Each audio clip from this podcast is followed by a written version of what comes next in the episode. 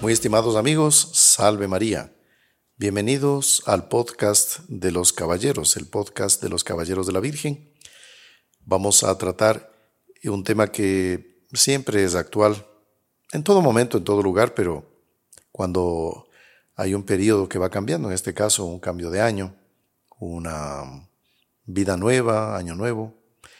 Tenemos aquí al hermano Marcelo para que nos ayude en este tema, ya que es un, algo que nos va a hacer muy bien a todos los que vamos a asistir a este podcast. Bienvenido, hermano Marcelo. Salve María, Padre Mauricio. Salve María, estimados amigos. Sí, realmente es algo muy interesante porque algo que pasa por la mente de las personas es cómo terminar un año, Padre Mauricio, y cómo comenzar el nuevo. Así es, exactamente. Entonces, para ello vamos a rezarle un Ave María a la Santísima Virgen. En el nombre del Padre, y del Hijo, y del Espíritu Santo. Amén. Dios te salve María, llena eres de gracia, el Señor es contigo. Bendita tú eres entre todas las mujeres, y bendito es el fruto de tu vientre Jesús. Santa María, Madre de Dios, ruega por nosotros pecadores, ahora y en la hora de nuestra muerte. Amén. Divino Niño Jesús, ten piedad de nosotros. Santa María, Madre de Dios, ruega por nosotros. San José, ruega por nosotros. Santos Reyes Magos, rueguen por nosotros. Santos Ángeles Custodios, rueguen por nosotros. En el nombre del Padre, y del Hijo, y del Espíritu Santo. Amén. Amén. Bueno, estamos iniciando un nuevo periodo y mm, es muy interesante la la cantidad de personas que nos escriben a través de las redes sociales, comentándonos pues las gracias que han recibido, no solo fruto de las consagraciones, sino también de... De toda la preparación del tiempo de Adviento. Exactamente, la Navidad, todas esas gracias que les han hecho revivir, eh, inclusive gracias que uno las recuerda en la infancia, ¿no? Cuando uno era niño. Y mientras las navidades se celebran con más recogimiento, sin menos, hablemos de aparatos digitales, hoy en día esto nos tiene esclavizado, pues también va a ser parte un poco del tema de este podcast, pues las personas cuando se desconectan del mundo y se recogen junto al pesebre en este caso, pues gracias inmensas bajan sobre todos y cada uno y las familias. ¿no? Esas gracias eh, eh, que todos de pequeños eh, tuvimos, Padre Mauricio, esa expectativa del regalo de San Nicolás. Y claro que los padres de familia hoy en día a veces como que han descuidado eso. Y con esta, como usted bien decía, esta técnica, y hoy en día no, eso ya es, es, una fábula, es un cuento, eso ya no tiene actualidad. Y no se dan cuenta que, es necesario, es una obligación de, los papás de preservar la inocencia de los niños, de que ellos conserven esas gracias, todo lo que, como decíamos en el tiempo de Adviento, fue una preparación, las novenas, los cánticos, prepararon el corazón para el gran acontecimiento, recordar el nacimiento del niño Jesús. Pero esas gracias como que se están perdiendo. Y curiosamente llega el fin de año y eh, viene una serie de, eventos y cosas como que sepultan todas las gracias que la persona recibió en ese tiempo, se mueren. No sé qué le parece, padre. No, tal cual. Recuerdo un hecho que le aconteció a, nuestro fundador, que lo contábamos, señor John Cla. Ellos fundaron a los Caballeros de la Virgen, Heraldo del Evangelio, junto con el doctor Plinio Corrado Oliveira. Y también la tenemos como nuestra fundadora, a doña Lucilia, mamá del doctor Plinio, ya que ella fue quien le inculcó este amor y devoción al Sagrado Corazón de Jesús, a la Virgen María, desde pequeño al doctor Plinio. Y a partir de esta educación, pues eh, nace un hombre extraordinario, el doctor Plinio, eh, cuyo discípulo eh, más fiel, Monseñor John Cla, hacen posible este apostolado. Pero bueno, ¿qué decía Monseñor John Cla? Cuando él era niño, él, nació muy pobre, Monseñor John Cla. Él vivía en un barrio muy pobre de, de Sao Paulo y, él no tenía pues recursos mm, en abundancia ni nada por el estilo, al contrario, venía de una familia muy modesta. Y él tenía como diversión un, un tren, comillas, ¿no? Tenía un trencito que eran tres eh, cajas de cartón, cada unidas con, con una cuerdita. Entonces, para él, jalar esas tres cajas de cartón, para él era el tren. Y sobre todo que era la imaginación, ¿no? Uno de pequeño cogía cualquier cosa, una piedra, un objeto, y se imaginaba, volaba con eso y era una satisfacción. Exactamente. Y, y Monseñor John Cloud dice, mire, yo de niño, yo era feliz con mi trencito, dice, de, de cartón. Yo lo jalaba y para mí era una maravilla. Hasta que eh, dice que había una familia que era un poco más abastada, que tenía una cierta amistad con la familia de Monseñor John. Y vieron que el niño, pues, eh, el niño pequeño Juan John, eh, tenía esa, ese tren que, que, pues no era un tren, era, ¿no? Y ahí ellos decidieron obsequiarle un tren eléctrico, que era el auge, digamos así, de, la, de los juguetes de la época, ¿no? una cosa increíble, un trencito que iba dando la vuelta en un, riel, bueno. Y él, bueno, contentísimo, él agradeció a esta familia, pues, y mm, empezó a jugar. Pero los primos, unos primos que eran muy malos, eh, empezaron a, a verlo, le tuvieron envidia de que él haya tenido ese tren y le arrebataron el tren. Se lo apropiaron. Sin que la mamá se dé cuenta, así todo una cosa muy camuflada. Y Monseñor John dijo, bueno, ¿y ahora dónde? ¿Y ahora qué hago con mi tren? Y yo no puedo pelearme con mis primos más grandes, dice que yo soy tan pequeño.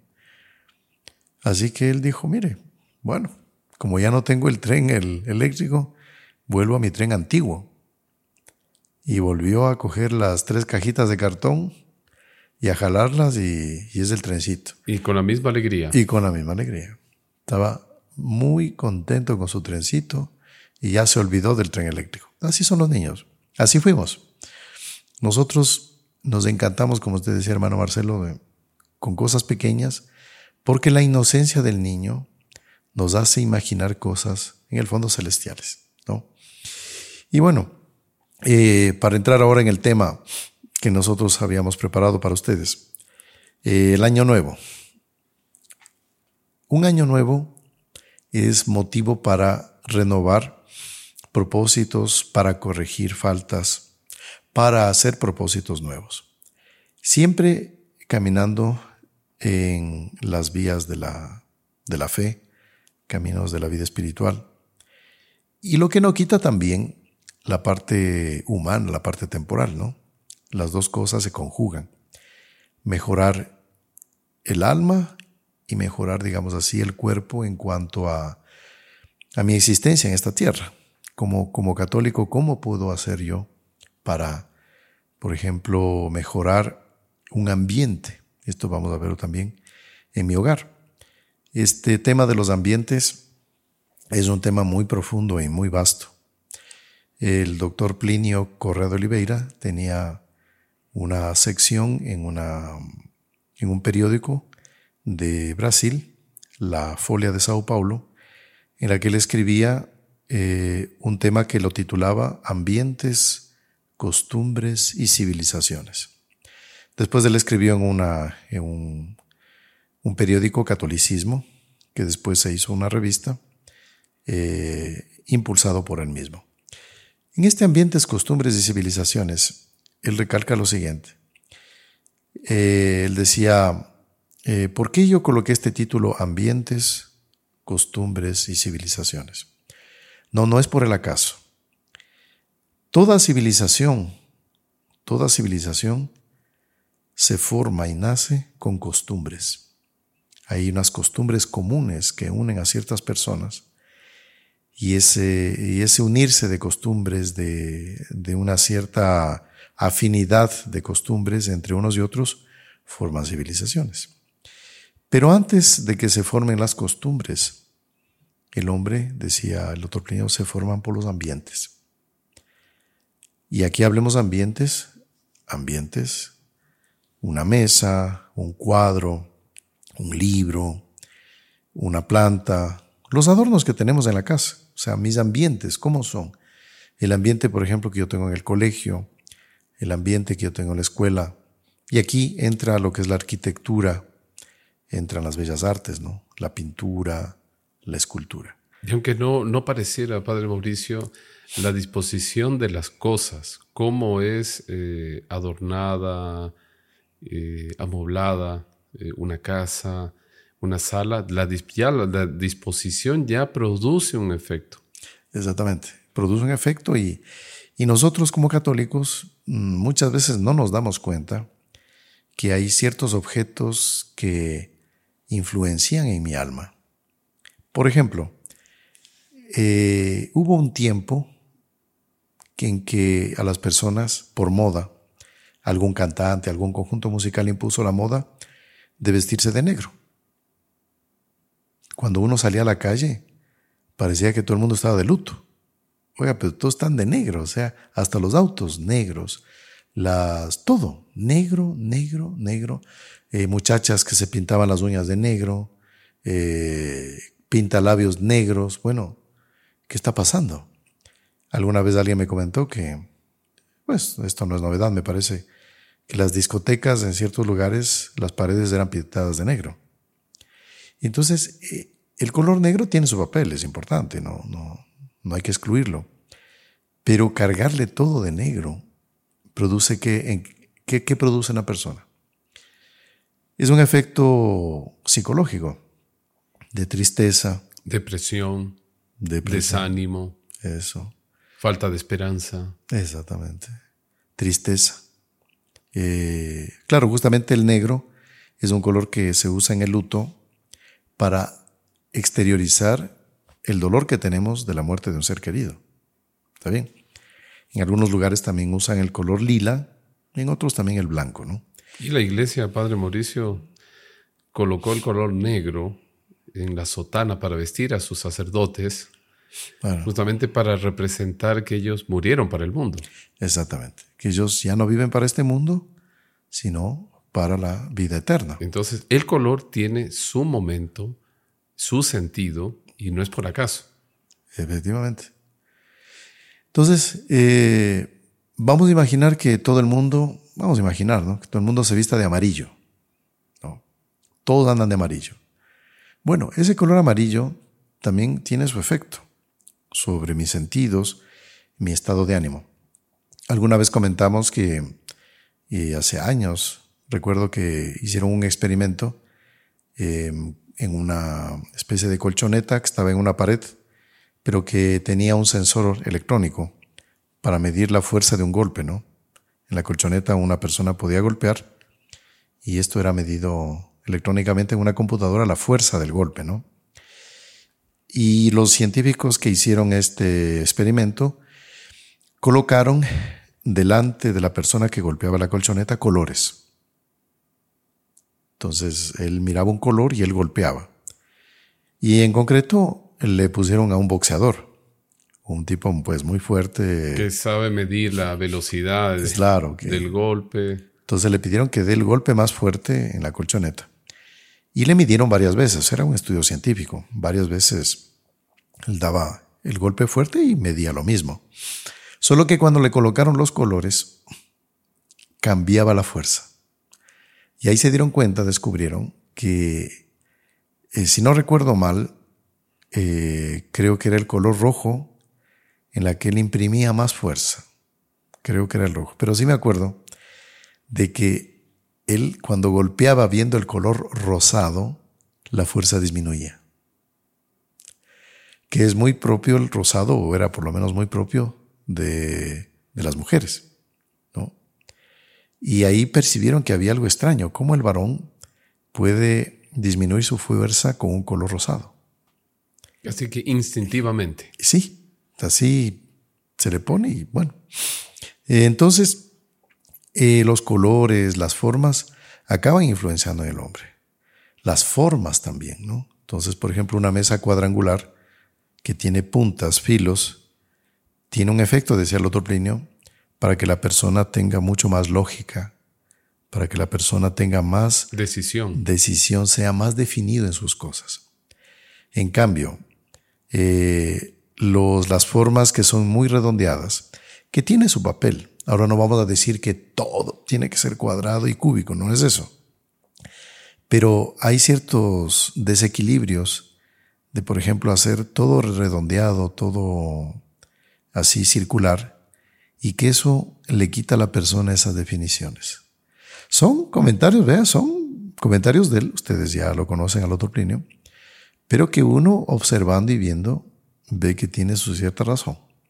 Estos temas son discutibles, yo sé que esto no es, no es dogma de fe ni nada, pero para el doctor Plinio, los ambientes forman estas mentalidades. Entonces, por ejemplo, ahora que iniciamos el año, eh, hay ciertos lugares que les han adornado con cosas supersticiosas.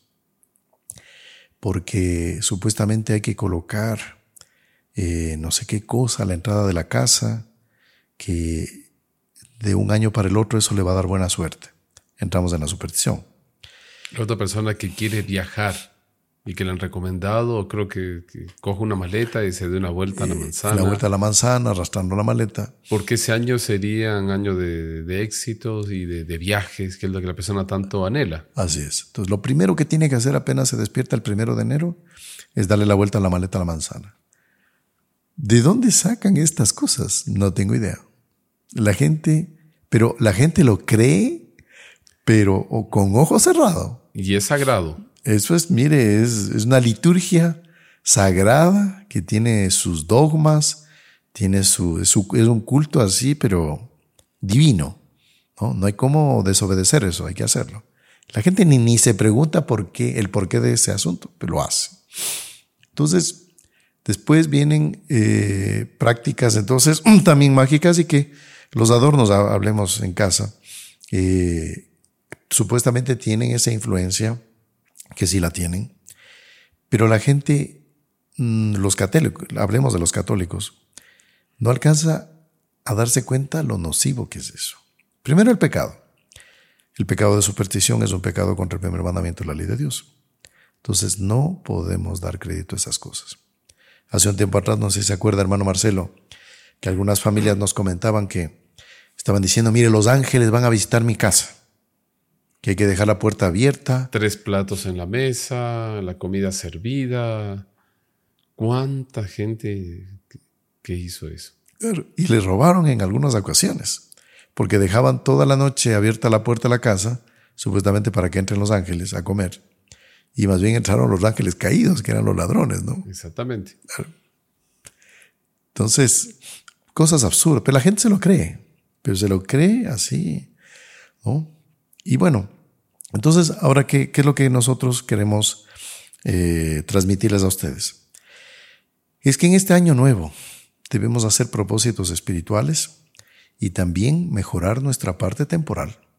Pero hay un detalle, Padre Mauricio, que, vale la pena aquí mencionarlo, es cómo terminar el año. Y un hecho muy bonito del doctor Plinio Correa de Oliveira, que él hacía un examen de conciencia. Entonces, mientras todo el mundo está preocupado de, los invitados, del 31, eh, acabar con, el año, despedir el año, el doctor Pino, al tener la costumbre de recogerse, meditar, eh, hacer ese examen de conciencia, decirse, bueno, Señor, este año, ¿qué es lo que no hice eh, correctamente o con todo el empeño? En el caso de él, bueno, siempre se cuestionaba.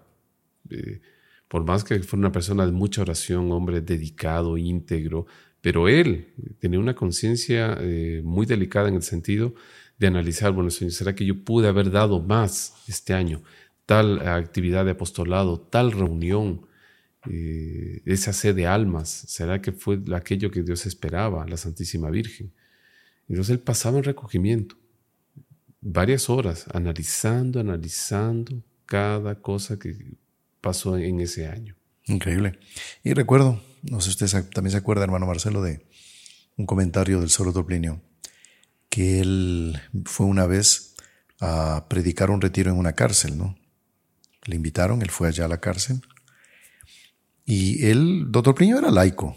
Toda su vida mm, fue laico, fue un seglar no fue ni religioso ni, ni sacerdote, pero fue de una vida tan ejemplar que mucha gente, muchos sacerdotes admiraban, que decía el doctor Plinio, dice, vive su vida más la, mucho mejor bien llevada que la de un religioso. En materia de, pureza, de castidad, de, bueno, todo. Y el doctor Plinio fue, fue a dar una charla a una cárcel, él contaba, y él empezó a analizar las fisonomías. Y como sabemos, esto ya hubo una obra que Monseñor John Cla, su discípulo perfecto, le escribió, que se llama El don de sabiduría en el doctor Plinio Caro Oliveira. Eh, él decía, mire, doctor Plinio recibió el don de sabiduría. Y, este, esta obra está muy bien documentada, pues demuestra eso. Entonces, el doctor Plinio con el don de sabiduría, que él tenía y viendo que también él tenía el discernimiento de las almas, ¿no? Mirar a las personas, así como San Pío de Petrelchin, el santo cura de Ars, ver qué lado bueno y malo tienen las personas.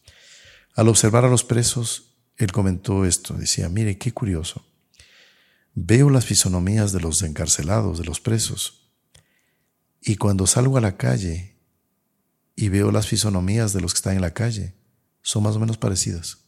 No hay mucha diferencia, son seres humanos los que están dentro como los que están fuera. Sí. ¿Cuál es el punto que diferencia el uno del otro? Claro. Y ahí el dormido llegó a esta conclusión. Decía, yo analicé bien y me di cuenta de que los que están fuera de la cárcel están fuera porque de vez en cuando o con cierta frecuencia examinan su conciencia, se analizan o por lo menos una vez en la vida, la gente que está, que los que estamos afuera, por lo menos una vez en la vida nos detuvimos a pensar en eso. A pensar. Y en cambio los que están presos no hicieron examen de conciencia en su vida. Entonces esto es una buena oportunidad para, ya que estamos en este cambio de año, ¿no? Estamos terminando un año, empezando otro, eh, podamos hacernos este propósito, bueno, ya que estamos entrando en el año nuevo, eh, ¿qué tal hacer un examen de conciencia? El examen de conciencia en general se recomienda diariamente. Hay santos inclusive que recomendaban hacer examen de conciencia dos veces al día, al mediodía y en la noche. En general, los, las personas hacen, cuando ya tienen esa costumbre, lo hacen en la noche. Eh, analizan el día, bueno, qué hice de malo, cómo me debería haber comportado en tal situación, por qué no hice esto y al contrario yo hice lo contrario, eh, por qué no ayudé en tal aspecto, omití, bueno, todo lo que es el analizarse a sí mismo y cómo deberíamos haber sido mejores. Por eso hay un, hay un hecho muy bonito en el Evangelio cuando este ciego que gritaba y que, escuchó que nuestro Señor pasaba por ahí, hay varios casos de algunos ciegos que fueron curados. Y ahí nuestro Señor le dice, bueno, ¿qué quieres que haga por ti? Y este hombre le dice, Domine ut vidiam, Señor que yo vea, Señor que vea. Y era muy bonito porque Monseñor John en una homilía comentaba eso, ¿no? Ese que yo vea se le aplica para cada uno de nosotros. O sea, analizar la conciencia, Señor, esa venda que tengo de no de realmente no comprender o no querer ir hasta las últimas consecuencias en ese análisis de las faltas, de los defectos. Porque claro, es muy fácil ver eh, los del prójimo, pero el gran problema está en la persona girar esa catarata, esa venda, para rectamente analizar la conciencia. Claro. Y ahí fíjense que en ese momento del examen de conciencia, que dicho sea de paso, hay que hacerlo en un lugar silencioso, apaga el celular. El examen de conciencia puede durar hasta cinco minutos. En cinco minutos usted se analizó todo lo que hizo en el día perfectamente. Es cuestión solo de recordar qué, qué hice en el día, qué pasó, cómo fue. Y esto nos ayuda a mejorar. Entonces, un buen propósito para este año, por ejemplo, sería, o para los que ya lo hacen, mejorarlo, hacer un examen de conciencia diario. Se puede también hacer un examen de conciencia semanal o el examen de conciencia del mes. Bueno, cómo pasó el mes, qué pasó, en fin, cada uno y se analice. Y cuando uno lo hace con recogimiento, ahí actúa el ángel de la guarda. El ángel de la guarda nos va sugiriendo esto, mira, corrige aquello, no vayas por allá, etcétera, ¿no? Eso como un aspecto. Otro aspecto también que es eh, importante es em, la oración. Hay personas que todavía les cuesta la oración diaria. Entonces, bueno, ya tenían una vida de poca piedad, de repente recibieron una gracia, bueno, ahora ya empiezo a rezar, pero no son constantes. Me recuerdo el caso de una señora, Padre Mauricio, que esta señora muy bien dispuesta, decía yo, eh, acompaño las actividades y escuchaba, ¿no? Todo el apostolado nuestro que se le explicó, las misiones por aquí. Entonces la señora dice, mire, yo estoy dispuesta a ayudarlos, yo puedo organizar eventos, que, era su línea, ¿no? Puedo organizar esto, puedo hacer un bingo, podemos hacer aquello, ta, ta, ta, ta. La rifa. Un número de cosas que ella estaba dispuesta, tenía su equipo, pero no me pidan una cosa, decía, que me ponga a rezar. Qué cosa impresionante. Pero lo tenía clarísimo. Tenía muy claro. Yo puedo hacer, hacer, hacer. Explícito. Hacer, hacer las cosas prácticas, dejarme tomar por las cosas prácticas, puedo colaborar en eso, pero rezar no. Y ahí está. Y, fíjense cómo el demonio es sutil, ¿ah? porque una persona que hace, hace eventos y en favor de la iglesia, de, Dios, usted dice, oiga, pero qué bonito. Qué persona dedicada. ¿Qué, ¿Qué podemos criticar en ella? Nada. No. Resulta que descuidó lo más importante, que es la oración. Y terminó en la herejía de la acción. Así es, eso es lo que dice San Bernardo, la herejía de las obras, la herejía de la acción. Cuidado, cuidado, porque ¿qué pasa con una persona así? Cuando viene un viento fuerte, un problema complicado, no tiene fuerzas para resistir y ahí decae en la fe y hasta puede abandonar la fe. Por eso, la oración, todo lo que es la vida interior que se llama, la comunión diaria, la frecuencia de los sacramentos, la adoración al Santísimo Sacramento, pasar delante del Santísimo Sacramento eh, mínimo una media hora, en fin, lectura espiritual, todo eso eh, es lo que nos va a mantener y el apostolado va a tener más frutos si se empieza por la oración. No vamos a excluir la, la parte apostólica de las obras como esta señora, pero no podemos excluir lo más importante que es la oración, pues, hermano Marcelo. Claro, por eso ahí se entiende cuando nuestro Señor dice que el hombre que construye la casa sobre un terreno firme. Exactamente. Y el terreno firme, o sea, nuestras columnas eh, son esas. La oración, el examen de conciencia, la Sagrada Eucaristía, la, la, lectura piadosa. Claro. Vida de santos, bueno. Y a algunos también les sirven estos programas que hacemos de nuestro canal. Y no solo el nuestro, también hay otros movimientos, grupos de apostolado que también evangeliza por las redes sociales, ¿no? Eso pues contribuye, ayuda. Y bueno, eh, la oración perseverante, sobre todo el Santo Rosario diario, eso como, como sacerdote les digo, nunca lo dejen. A ustedes les puede faltar cualquier oración, pero el Santo Rosario de la Virgen María no puede faltar. ¿Quién recomendó eso? La propia Virgen María, Nuestra Señora, Fátima. El que reza el rosario todos los días no se condenará. Entonces no dejemos de rezar esta oración, podemos también colocar en nuestro horizonte, pues hacer un propósito. Y aquí viene el asunto también de que no hay tiempo, que yo trabajo hasta tarde, que no sé qué, está bien. Mire, si usted se organiza bien, te puede rezar el rosario perfectamente. Dura, cuando uno ya lo sabe rezar, máximo 15, 20 minutos. Cuando uno lo reza en conjunto, pues dura más porque es meditado o hay que acompañar la velocidad del conjunto, lo que quiera. Pero uno puede organizarlo de tal manera también para no cometer el error de dejarlo al último del día, que la mayoría de las personas, no son todas, les cuesta rezar por la noche, porque están cansados, el día, fatigados, la mente está ¿no? queriendo un reposo, y si se ponen a rezar el rosario ahí, lo más probable es que no lo recen y por eso si es que en caso extremo les toca rezar en la noche, pues caminen para que no se duerman.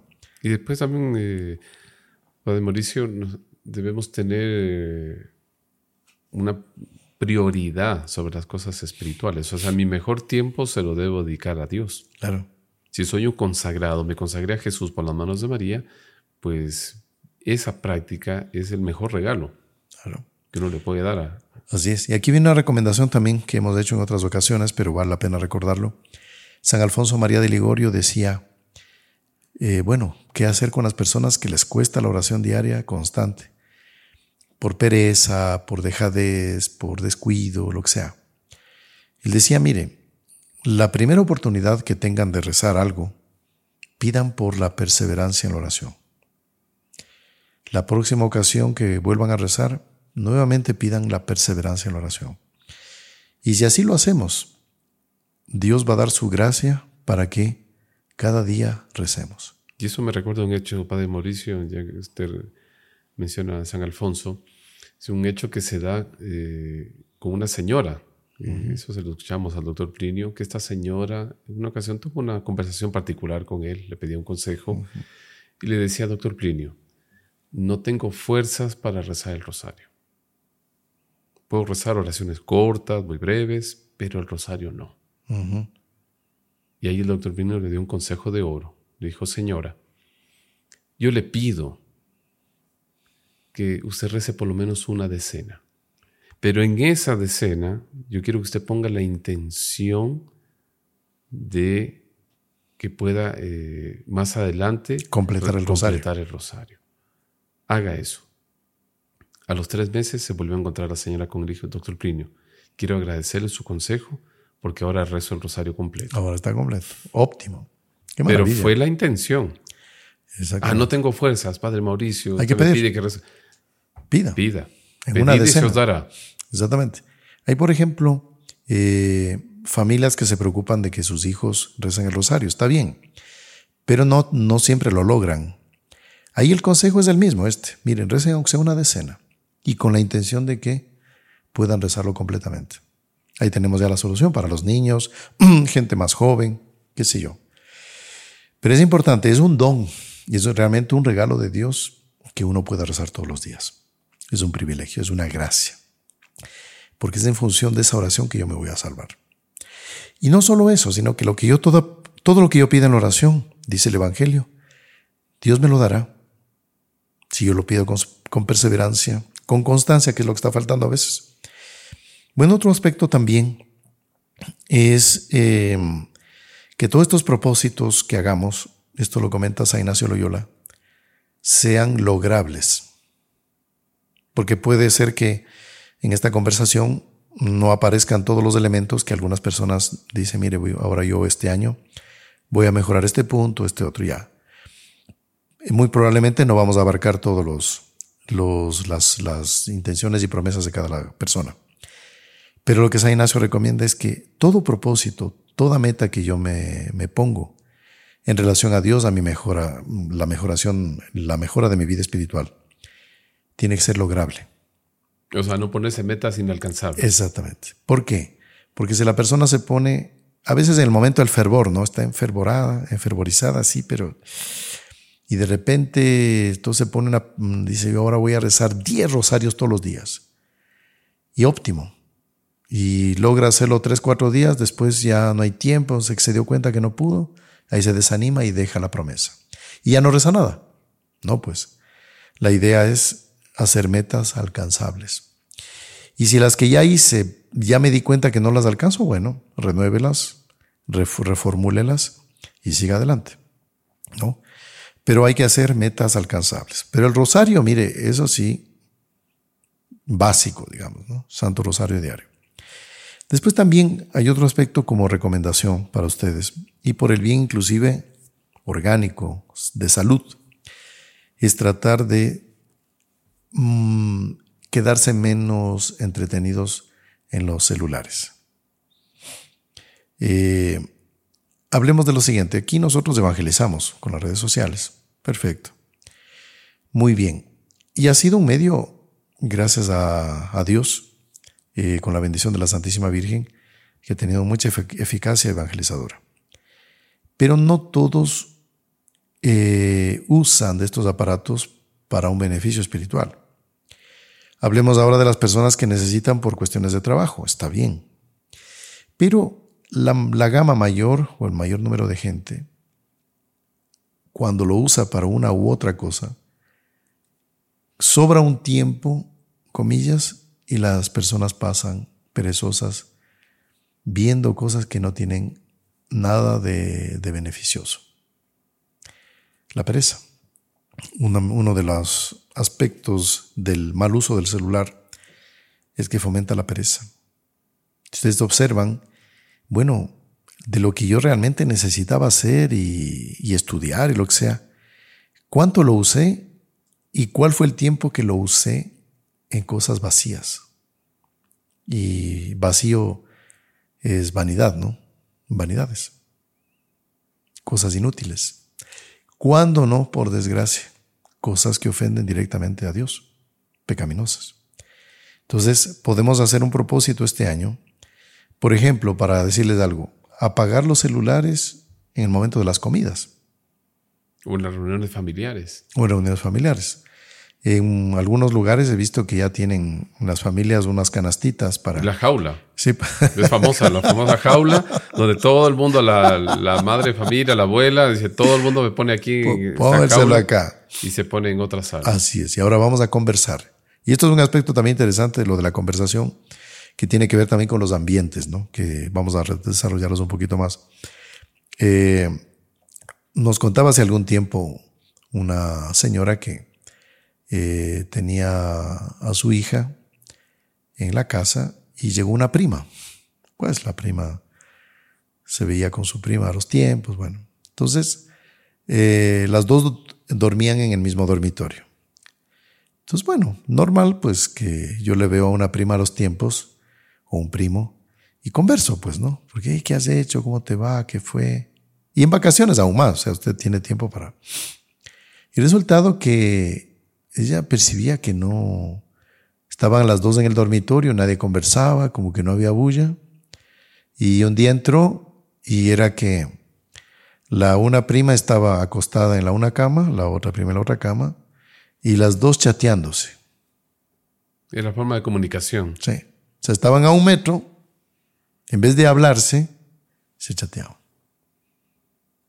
Se acabó la conversación. Y fíjense, y se acabó el lenguaje, Padre Mauricio. Y exactamente. El peor efecto, la persona no sabe transmitir una idea, eh, no sabe conversar, no sabe saludar. Y no es por falta de educación, ya en algunas instituciones que la gente a veces no saluda, es porque está mal acostumbrada. Claro. Y ahí empieza la burricia, la falta de cultura, la ignorancia. Y como usted dice, ya la gente va perdiendo el habla también porque no saben decir los nombres que tienen cada cosa. Esto también le sucede a uno, ¿ah? o sea, uno está amenazado por esto. Mientras más usamos estos aparatos, nos van dejando más burros. Por eso hay un famoso adagio popular del padre Mauricio, porque cuando, cuando se habla también del dinero, no, pero padre, yo tengo que trabajar, tengo que mantener a mi familia por aquí, yo necesito hacer negocios por aquí, por allá. Está bien, todo el mundo necesita el dinero, ¿no? Para sustentarse. Pero dice eh, esta famosa frase, dice, el dinero es un buen esclavo, pero es un mal señor. Exactamente. Y por eso se aplica eso, o sea, si lo utilizamos las cosas con sobriedad y le damos el tiempo que corresponde y el valor que corresponde a ese aparato, no pasa nada. Lo mismo que el dinero. O sea, tiene que trabajar, está perfecto. Pero el problema está cuando la persona tiene ansiedad, quiere el dinero y va atrás de él. Ahí el dinero se torna un mal señor y uno pasa a ser el esclavo. Eh. Y como usted dice esto de la ansiedad, el, el mal uso del celular da ansiedad.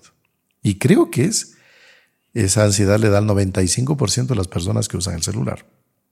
Estar pendiente del mensaje que ya llegó, que tiene que contestar, entonces se angustia porque ya no usó el celular cinco minutos, no menos inclusive. Y seguro que hay un mensaje, seguro que hay algo importante que me estoy perdiendo. Sí. Y es, adicción también ya. Y es adicción. La gente queda. Entonces, hagamos la prueba. Como dice la escritura, hagan la prueba y verás que bueno es el Señor. Eh, lo, cuando hay algún aviso importante, urgente, si yo apago el celular, me vendrá por otra fuente. Ustedes saben que las malas noticias llegan primero, dice, ¿no? Entonces, eh, y las buenas noticias llegan tarde.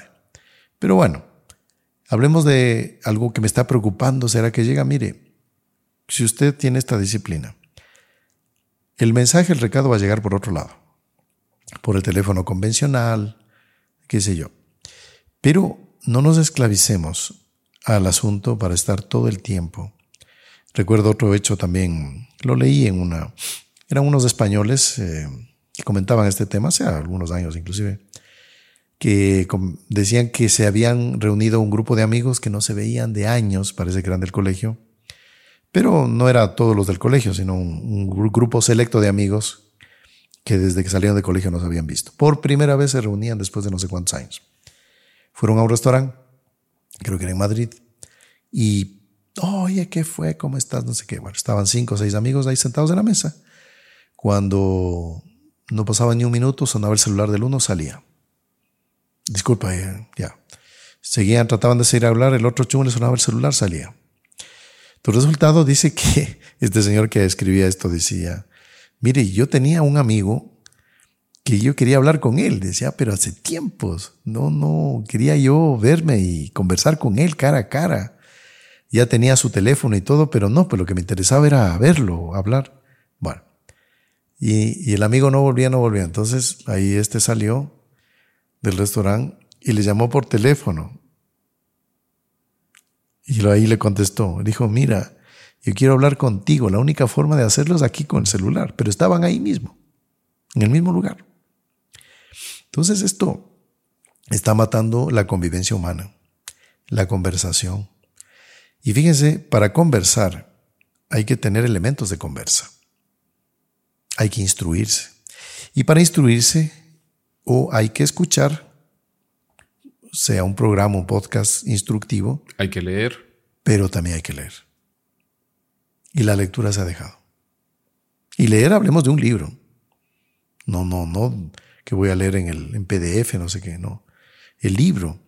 Y esto es curioso, pero las personas, algún médico decía, que las personas que más leen eh, impiden que el cerebro se marchite y que vengan enfermedades, por ejemplo, como un Alzheimer y otro tipo de enfermedades que van debilitando la mente, la memoria, ¿no?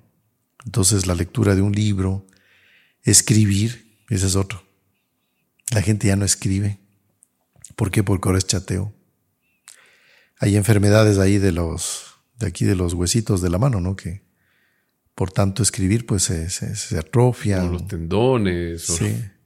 Después ahora dicen que lo, una de las ramas médicas que tiene más futuro hoy en día de, es la enfermedad de la columna encorvada. Médicamente no sabría decirle cómo se llamará la especialidad, pero es de, la, de los traumatólogos, que es la, la columna desviada por, por ver el celular. O sea, ya, ya, hay un desvío de columna propio del celular, que, que el celular es del origen. Entonces ahora los médicos dicen que estudia eso, que a todo el mundo, ya todo el mundo tiene ahora ese problema. Sifosis, entonces. Sí, que una cosa es increíble. Entonces, leer más, conversar más. Y algo que es importante, fíjese, uno de los temas de estos aparatos digitales, y hablemos de juegos electrónicos, de PlayStation y juegos así de videos, cuánta cosa, que las personas pasan eh, perezosas, desperdician el tiempo y hay algo que es muy importante en la vida espiritual, que esto lo decía Don Bosco. San Juan Bosco decía que cuando las personas pasan muy ocupadas, tenta un demonio. Pero cuando la persona pasa desocupada, tentan 100. Disculpe, vamos a hacer una, un corte aquí que una breve tos. Entonces San Juan Bosco, él decía que es muy importante estar ocupados, porque cuando uno está ocupado, tenta un demonio. Pero cuando uno está desocupado, lo van a tentar. Tentan 100. 100 están tentando. Es bueno estar ocupado. E inclusive, ahora vamos a hacer un equilibrio a esto. Inclusive divertirse, jugar, sin ofender a Dios naturalmente. Es una ocupación. Y está bien hacer un deporte, pero en su tiempo, en su, en su lugar. Lo importante, y esto es un consejo que me acuerdo que el Cerro Pliño le daba a sus discípulos, ¿no? Él decía, mire, un hijo mío, dice, debe tener una actividad diaria de esta manera. Si no está rezando, está estudiando. Si no está estudiando, está trabajando. Trabajar, rezar, estudiar. Estos tres elementos deben ser el norte también, me parece, no solo de un periodo de la vida, sino de toda la vida. Rezar, estudiar y trabajar. ¿Y este conjunto qué implica? Ocupación, estar ocupados. El mismo Don Bosco también decía que joven desocupado es caballo del demonio. Qué bien dicho. El, el demonio cabalga encima de un joven desocupado y le lleva para donde quiera, así como el, el jinete no va jalando las riendas y lo lleva donde quiere. Eso es lo que pasa con un joven desocupado. Entonces, por eso, fíjense, y aquí entra el tema de la cruz también, ¿no? La cruz de un católico es esa, es este el reto. Todo lo que es diversión, placeres, eh, vida fácil, hablemosle de algo eh, como necesario para un católico, el descansar. Está bien descansar. Está bien tener un placer, tener una distracción, está muy bien. El problema, ¿qué porción de tiempo le debo dar a eso? Esa porción del tiempo debe ser menor a la de mis actividades y responsabilidades diarias. Alguna vez decíamos, Monseñor John Cla, decía, nosotros eh, debemos tener algo así como decía, 80-90% de, de vida cuaresmal, hablemos de cuaresma, vida penitencial, y un 20-10% de Navidad. Claro. En cambio, la gente en general busca tener un 80-90% de vida de Navidad, de periodo de Navidad en su día a día, y apenas un 10% de sus responsabilidades de su cuaresma o de su cruz. Entonces debemos nosotros tratar de hacer siempre lo más arduo, con responsabilidad y pasar, y aquí vamos al tema, ocupados. La ocupación es una bendición. Y naturalmente, sin dejar de rezar, porque a veces dice, ay, sí, claro, yo paso en la mecánica que yo tengo de 6 de la mañana a 10 de la noche arreglando vehículos y bueno, ¿y a qué hora reza usted? Pues cuidado, ¿no? O sea, la ocupación no puede excluir la oración y la oración es una ocupación, claro que sí. Solo que a veces queda, puede quedar un poco la idea de la gente de que, ay, tengo que estar entonces haciendo, haciendo, sí, ¿no? No solo cosas prácticas, hacer también es estudiar y rezar, ¿no? No sé qué le parece, hermano Marcelo. Sí, Padre Mauricio, y también dos, ya que usted habló de los ambientes, algo que, que es muy notorio, que en ciertos casos hemos visto, en casas que, a las que concurrimos, ya sea con la imagen de la Virgen o por la bendición de la casa, el desorden que hay en las casas. La, la suciedad. Y no porque tenga falta de recursos la persona, ¿no? Son, casas eh, muy bien construidas, modernas, apartamentos, pero uno pasa así porque tiene que acompañar al sacerdote, va a bendecir el cuarto y ve el cuarto de los hijos, a veces universitarios, jóvenes de colegio, y un desorden, y una madre familia que tolera eso.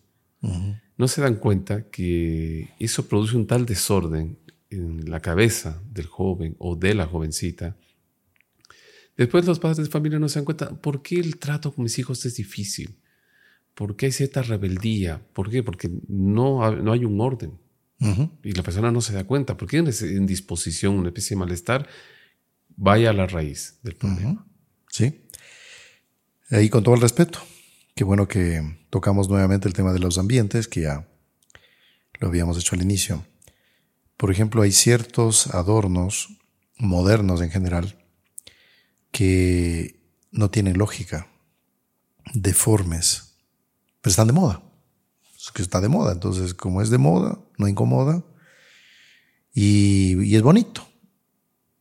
Pero usted ve los objetos, son, a ver, ¿qué es esto? Esto es una planta, es un cactus, ¿qué es un... No tiene idea. O si no, cosas ya como más aproximadas a la realidad, pero hechas de una forma medio estilizadas, deformes, que se deforma. Las pinturas lo mismo, ¿no? Pinturas, por ejemplo, eh, hay autores que les gusta solo pintar con colores oscuros, hablamos del oscuro al inicio, y fisonomías de tragedia, de angustia. Entonces, pinturas de personas así desesperadas, de, no, pero esa obra vale 100 mil dólares. Oiga, usted va a pagar 100 mil dólares para tener una cosa tan fea. Y eso cuando tienen rostros, Padre Mauricio, porque esas cosas abstractas. Ajá. Y me recuerdo que el doctor Pino decía, así como las cosas inmorales atacan el alma, la impureza para el alma, ese tipo de cosas que no tienen sentido, abstractas por aquí, son una especie de impureza para la lógica. Exactamente, qué bien dicho, impureza para la lógica. Claro, porque no tiene ni norte ni sur.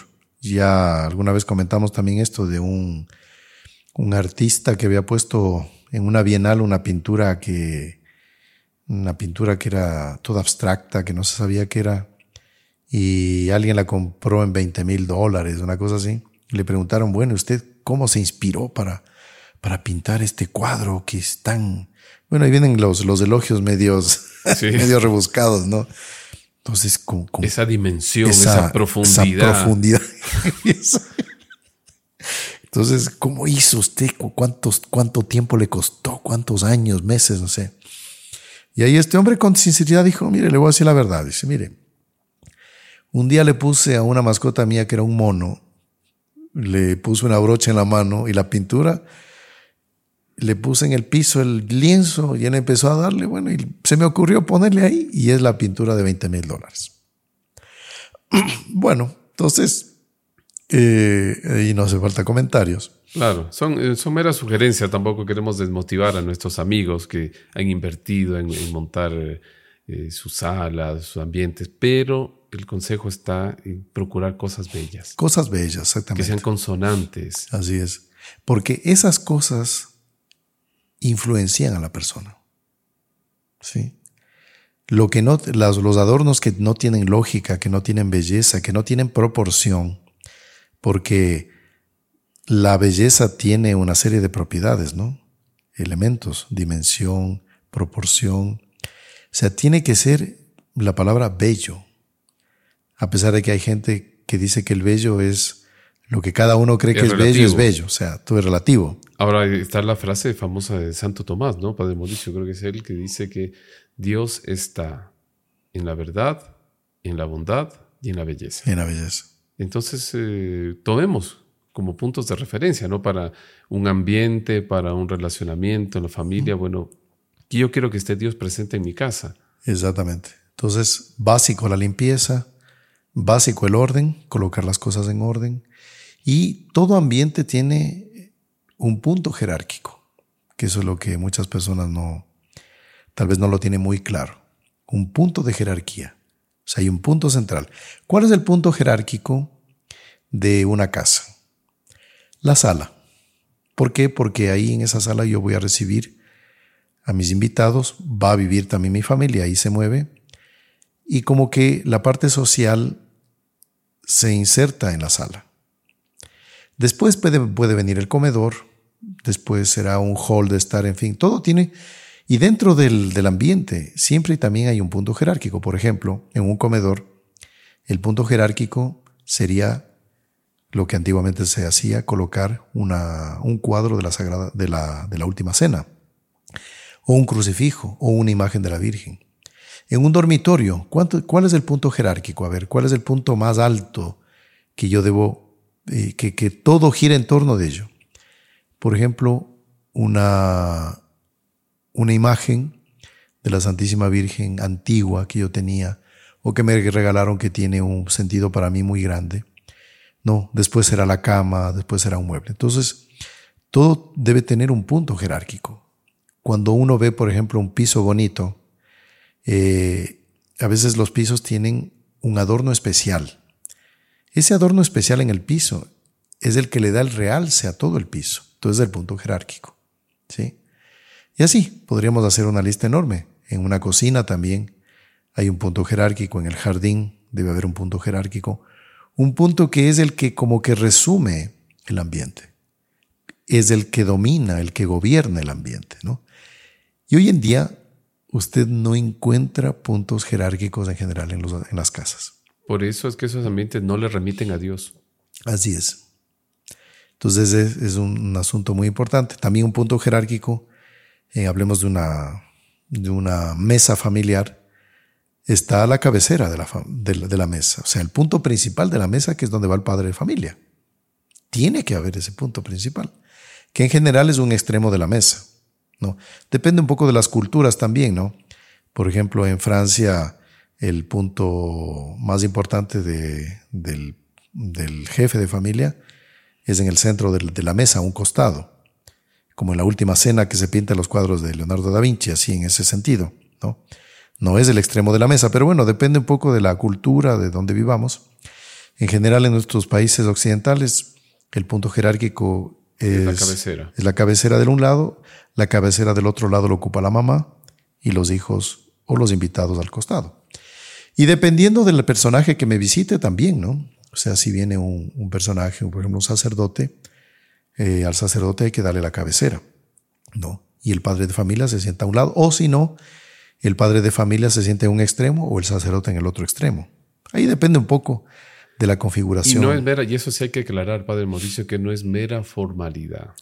Ah, no, que la etiqueta mande. No, no es por etiqueta ni formalidad. Es, por, un, senso de jerarquía. Exactamente. Que eso eleva mi alma, me ayuda a distinguir los diferentes, eh, las gradualidades que tenemos. Exactamente.